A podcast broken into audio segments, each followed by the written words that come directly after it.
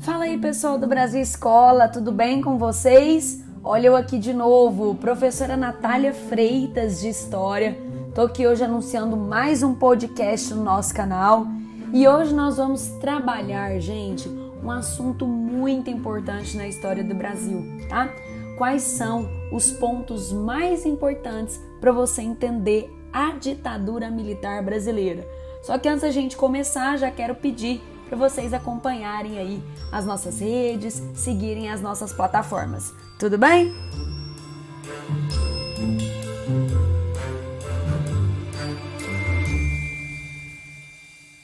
Bom, gente, a ditadura militar no Brasil, ela começa em 1964 com um golpe civil militar que vai derrubar o então presidente gaúcho João Goulart. O João Goulart, gente, ele era do PTB, Partido Trabalhista Brasileiro, que havia sido criado lá em 1945 pelo então né, presidente Getúlio Vargas. Então a ditadura começa em 1964 com a deposição do gaúcho João Goulart e essa ditadura militar se estende até 1985, tá?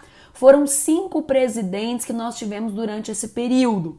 Castelo Branco, Costa e Silva, Médici, Geisel e Figueiredo. Foram 21 anos de ditadura militar, tá? Essa ditadura ela pode ser também encontrada na literatura, nas questões de vestibulares, como uma ditadura civil-militar. Os presidentes eram militares, mas essa ditadura ela vai receber apoio significativo de parcelas da sociedade civil. Mas antes da gente falar propriamente né, da, da nossa ditadura, é bom sempre a gente trazer quais são os aspectos gerais de uma ditadura. Né? Então aqui eu quero relembrar: violação dos direitos humanos, ausência de eleições diretas, no caso do Brasil, nenhum desses militares que vão governar nesses 21 anos, nenhum deles foi escolhido pelo povo. Nenhum deles entra para a presidência de forma direta, tá, gente? Então, a ausência de eleições diretas. Alta intervenção do Estado. Esse Estado ele vai intervir no controle educacional, no controle econômico, no controle social. Não há liberdade de ir e vir, a mídia é manipulada com extrema censura e controle dos meios de comunicação. As propagandas são falsas e o índice de corrupção é altíssimo em governos ditatoriais. Bom, agora que a gente relembrou quais são os aspectos gerais de uma ditadura, vamos para os antecedentes da ditadura militar no Brasil. Primeira coisa que a gente tem que lembrar: o contexto internacional era o contexto da Guerra Fria, marcado pela bipolarização. De um lado, o bloco socialista, liderado pela antiga União Soviética, do outro, o bloco capitalista, liderado pelos Estados Unidos. Então a nossa ditadura ela está dentro do contexto internacional da Guerra Fria e os Estados Unidos ele teve uma certa influência na nossa ditadura, chegando a enviar para cá espiões, agentes da CIA, que é a agência de inteligência americana, chegaram a enviar inclusive militares numa operação chamada Operação Brother Sun, caso João Goulart resistisse ao golpe. Então há uma influência sim dos Estados Unidos. É claro que a gente não pode reduzir a ditadura militar brasileira a um interesse externo dos Estados Unidos apenas, tá? Outra coisa, não foi só o Brasil que vivenciou uma ditadura na segunda metade do século XX. Os regimes ditatoriais, eles foram, né, eles estavam espalhados por toda a América Latina. Isso aconteceu, por exemplo, na Argentina, no Chile. E essas ditaduras, elas foram instaladas com um discurso muito parecido.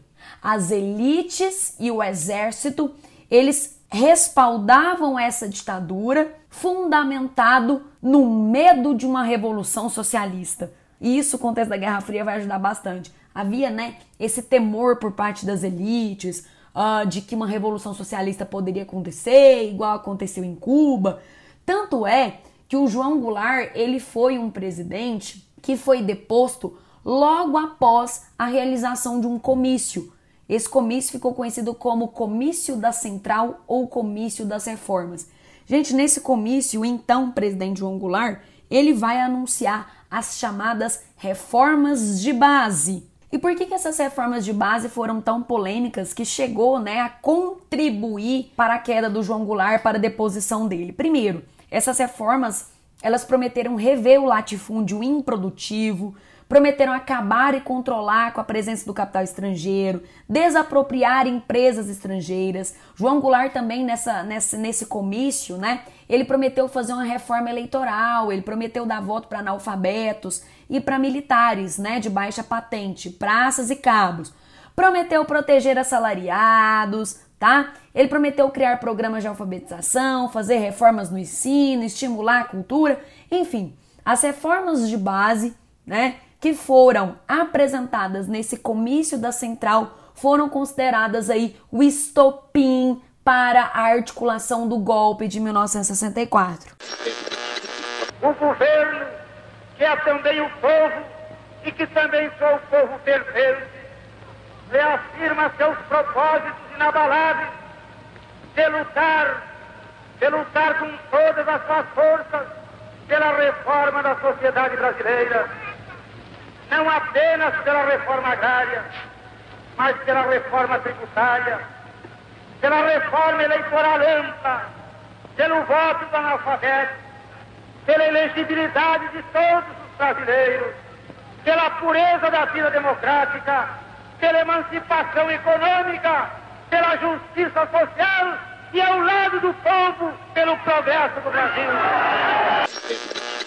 Tanto é que logo após o comício, algumas manifestações elitistas e conservadoras começaram a eclodir no Brasil pedindo intervenção militar. Muitas dessas manifestações ficaram conhecidas como as Marchas da Família com Deus pela Liberdade, né? que eram marchas conservadoras feitas pela sociedade civil, pedindo aí a deposição do João Goulart com a ajuda e a intervenção do exército. E o exército de fato vai agir o João Goulart ele vai ser deposto da presidência pela Operação Popeye. Né? A Operação Popeye ela, ela foi uma operação militar. Tropas que eram comandadas pelo general Olímpio Mourão Filho é, em direção ao Rio de Janeiro foram orientadas a depor João Goulart. Bom, mas esse golpe, gente, mais uma vez, ele não foi só um golpe militar, ele também foi um golpe civil, né, com apoio de setores significativos da nossa sociedade. E na época que esse golpe aconteceu, essa deposição de João Goulart, o senhor João Goulart, ele chegou a morrer, o que, que aconteceu com ele? Gente, o João Goulart, ele fugiu para o Uruguai, tá? O João Goulart, ele fugiu para o Uruguai durante essa ação golpista. E na época, os militares que realizaram essa operação para derrubá-lo, os setores da sociedade civil que apoiaram o golpe, a elite brasileira que apoiou o golpe, apoiou o golpe com o discurso de que eles estavam salvando o Brasil. Há um discurso salvacionista.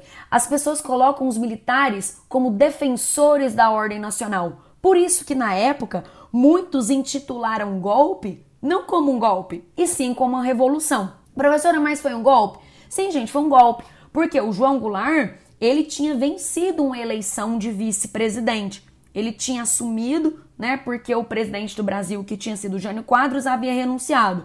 Como Jânio Quadros havia renunciado, João Goulart havia assumido. Ou seja, por mais que ele era vice e tinha assumido depois da renúncia do Jânio Quadros, ele tinha sido eleito como vice-presidente. Então o golpe ele vai interromper um mandato que havia sido né, eleito de forma democrática. Então sim, gente, é um golpe.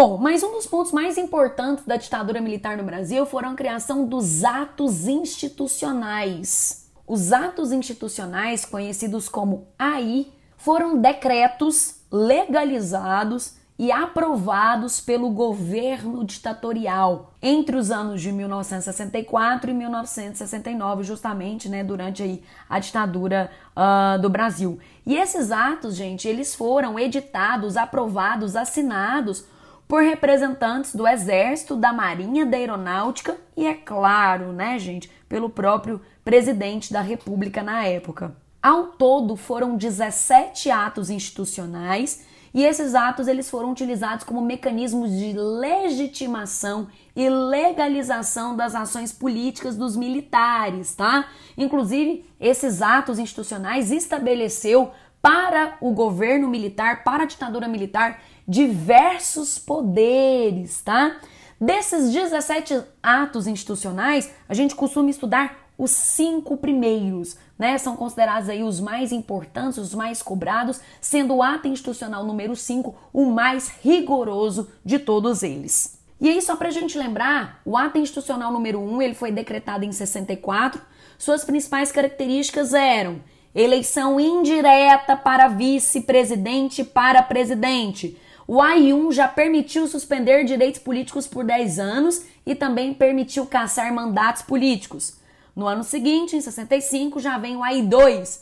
Gente, o AI2 ele acaba com o pluripartidarismo e cria o bipartidarismo. Nós vamos ter dois partidos durante a ditadura militar: a Aliança Renovadora Nacional, conhecida como Arena. O Arena era o partido do governo, tá, gente? Era o partido, vamos dizer assim, da ditadura.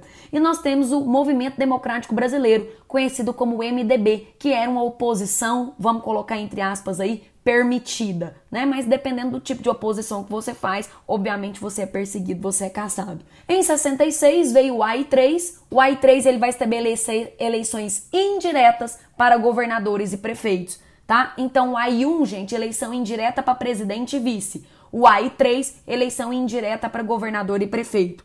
O AI4 veio no ano de 67 o AI4, gente, ele abre o Congresso Nacional para se votar uma nova Constituição, para se elaborar uma nova Constituição. Depois o Congresso é fechado de novo. E o pior de todos eles, em 1968, conhecido aí como o ano que não acabou, como o ano que não terminou, veio o pior ato institucional, que foi o AI-5. O AI-5, ele deu amplos poderes para o presidente do Brasil. Ele permitiu fechar o Congresso Nacional, não só permitiu, né, como o Congresso ficou fechado ele não só permitiu fechar o Congresso Nacional, como as assembleias legislativas e câmaras municipais, permitiu caçar parlamentares, permitiu suspensão dos direitos políticos, permitiu a intervenção do presidente em estados e municípios do Brasil, desrespeitando então o princípio do federalismo. Outro ponto importante do AI-5 muito cobrado, ele suspendeu a garantia do habeas corpus, estabeleceu a censura prévia dos meios de comunicação e ainda criou tribunais militares. Gente, essas são só as principais medidas do ato institucional número 5. Lembrando aí, né, que ele foi considerado o pior ato, endurecendo, enrijecendo e legalizando e escancarando a ditadura militar no Brasil.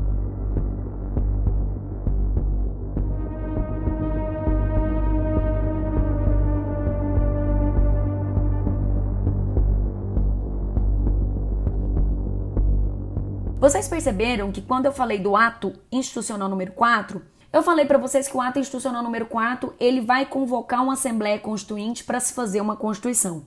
E essa constituição de fato ficou pronta no ano de 1967. E quais são as principais características dessa constituição? Bom, ela aumenta os poderes do presidente, ou seja, do poder executivo.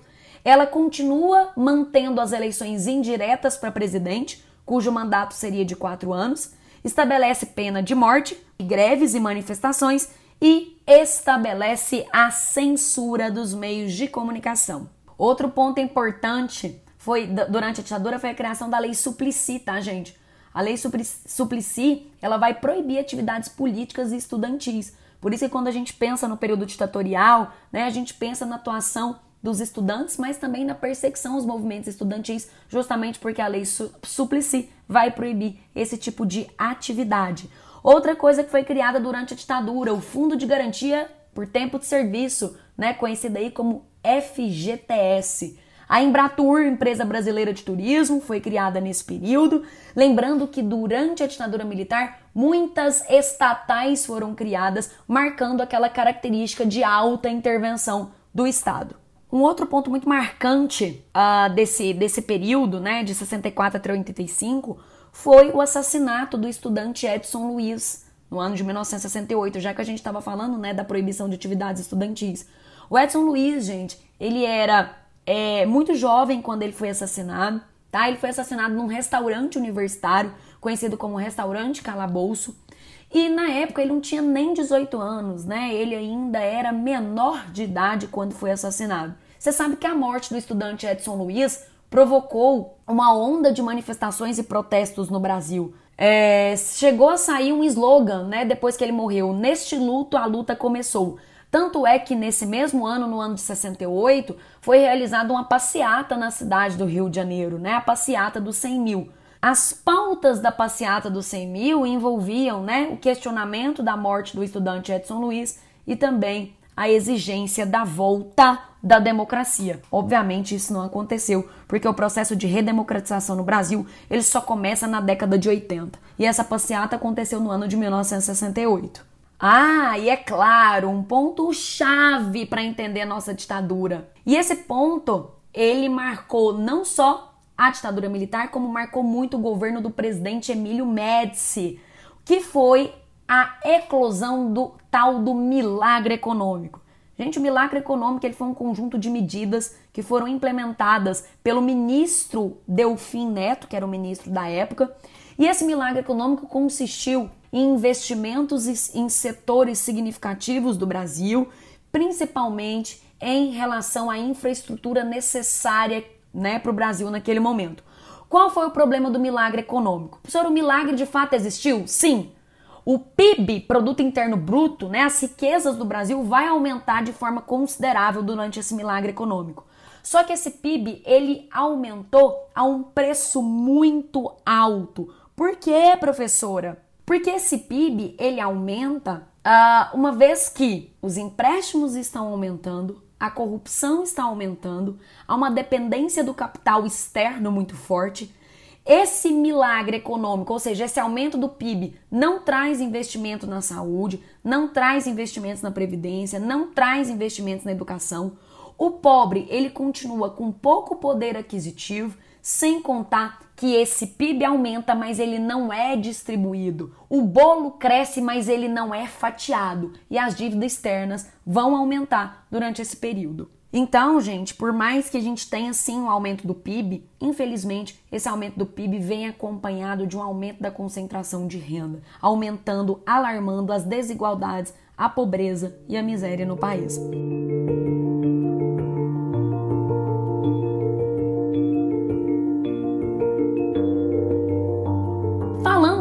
Falando de governo Médici, como não falar das propagandas nacionalistas, das propagandas ufanistas que foram é, divulgadas durante o governo Médici? Você já ouviu Brasil, ame-o ou deixe-o?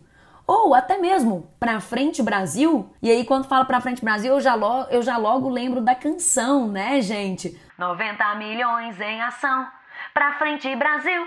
Vamos, vamos ouvir um pedacinho dessa canção aí? Em ação, pra frente Brasil, do meu coração.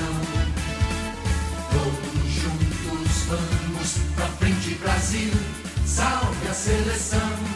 E aí vocês vão observar o que nessa canção? Que essa canção ela traz aspectos nacionalistas ligados a seleção do Brasil, a seleção de futebol. Por quê? Porque em 1970, lá no México, lá na cidade do México, nós vamos vencer a Copa do Mundo e vamos trazer o tri, né? O tricampeonato mundial. E essa vitória do Brasil na Copa do Mundo, obviamente, vai ser utilizada aí como propaganda ufanista nacionalista da ditadura militar. E por falar em propagandas nacionalistas, esse nacionalismo também vai ser vivenciado em grandes obras, as chamadas obras faraônicas. A própria rodovia transamazônica, que na verdade nunca foi concluída, foi feita durante a ditadura, a Ponte Rio-Niterói, o estádio Serra Dourada na cidade de Goiânia, a hidrelétrica de Ilha Solteira, né, a própria usina nuclear de Angra 1, enfim, né, gente, muitas obras foram feitas aí durante a ditadura militar, também como uma forma de propagandear o regime. Esses 21 anos, como eu comentei, eles foram marcados por perseguições políticas, por prisões, por censura, por execução. E uma outra, um, uma outra execução que ficou muito conhecida nesse período, eu tinha falado do estudante Edson Luiz com vocês, né? E agora me lembrei também do jornalista, do Vladimir Herzog. Ele foi assassinado em 1975 pela ditadura militar. Ele era um jornalista que trabalhava na TV Cultura, chegou a fazer críticas ao governo ditatorial e ele foi convidado para prestar um depoimento e durante esse depoimento ele foi torturado e acabou sendo morto. Na época, a ditadura divulgou a morte do Vladimir Herzog como suicídio. né? Chegaram a divulgar uma foto dele enforcado, mas depois a própria foto acabou revelando aí que esse suicídio havia sido forjado e as próprias marcas no corpo dele, né, com as fo fotografias que tiraram, acabaram revelando que ele foi, na verdade, morto mediante tortura pelos militares em 1975.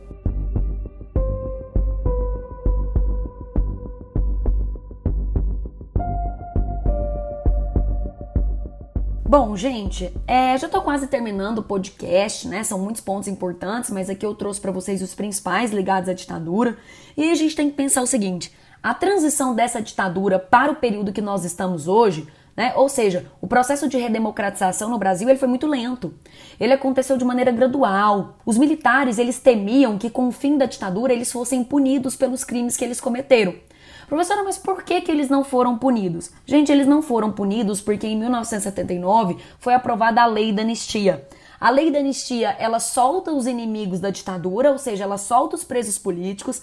A lei da anistia permite a volta dos exilados, mas ao mesmo tempo, a lei da anistia, ela traz um tipo de perdão para os militares. Por isso, né, que nós não tivemos a punição, a prisão desses agentes ligados à ditadura militar. Outro ponto importante, né, gente, como eu falei, como essa redemocratização ela demora a acontecer, só para vocês terem noção, em 1985, quando o presidente João Figueiredo sai do poder, João Figueiredo foi o último presidente da ditadura, viu? Quando ele sai do poder, em 1985, nós não vamos ter eleição direta. Em 85, a eleição foi indireta. Ou seja, um presidente militar saía, entrava um presidente civil, que na verdade era para ser o Tancredo Neves do PMDB, mas ele acabou morrendo e assumiu o vice dele, que era o José Sarney, e mesmo assim as eleições foram indiretas. Gente, nós só vamos ter eleições diretas no Brasil em 1989. Então, mais uma vez, eu estou mostrando para vocês que esse processo de abertura para a democracia foi um processo lento, foi um processo gradual e foi um processo, acima de tudo, muito seguro, principalmente para os militares que tinham medo de sair punidos né, da ditadura militar.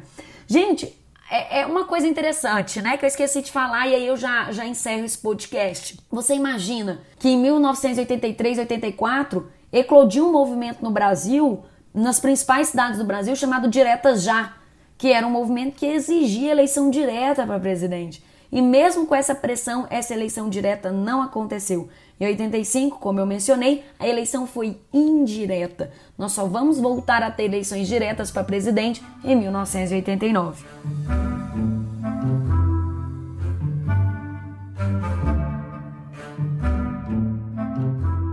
Aqui eu trouxe para vocês os pontos né, mais importantes, né, para você entender esses 21 anos de ditadura. Espero que vocês tenham entendido e encontro vocês no nosso próximo episódio. Tchau, tchau, pessoal!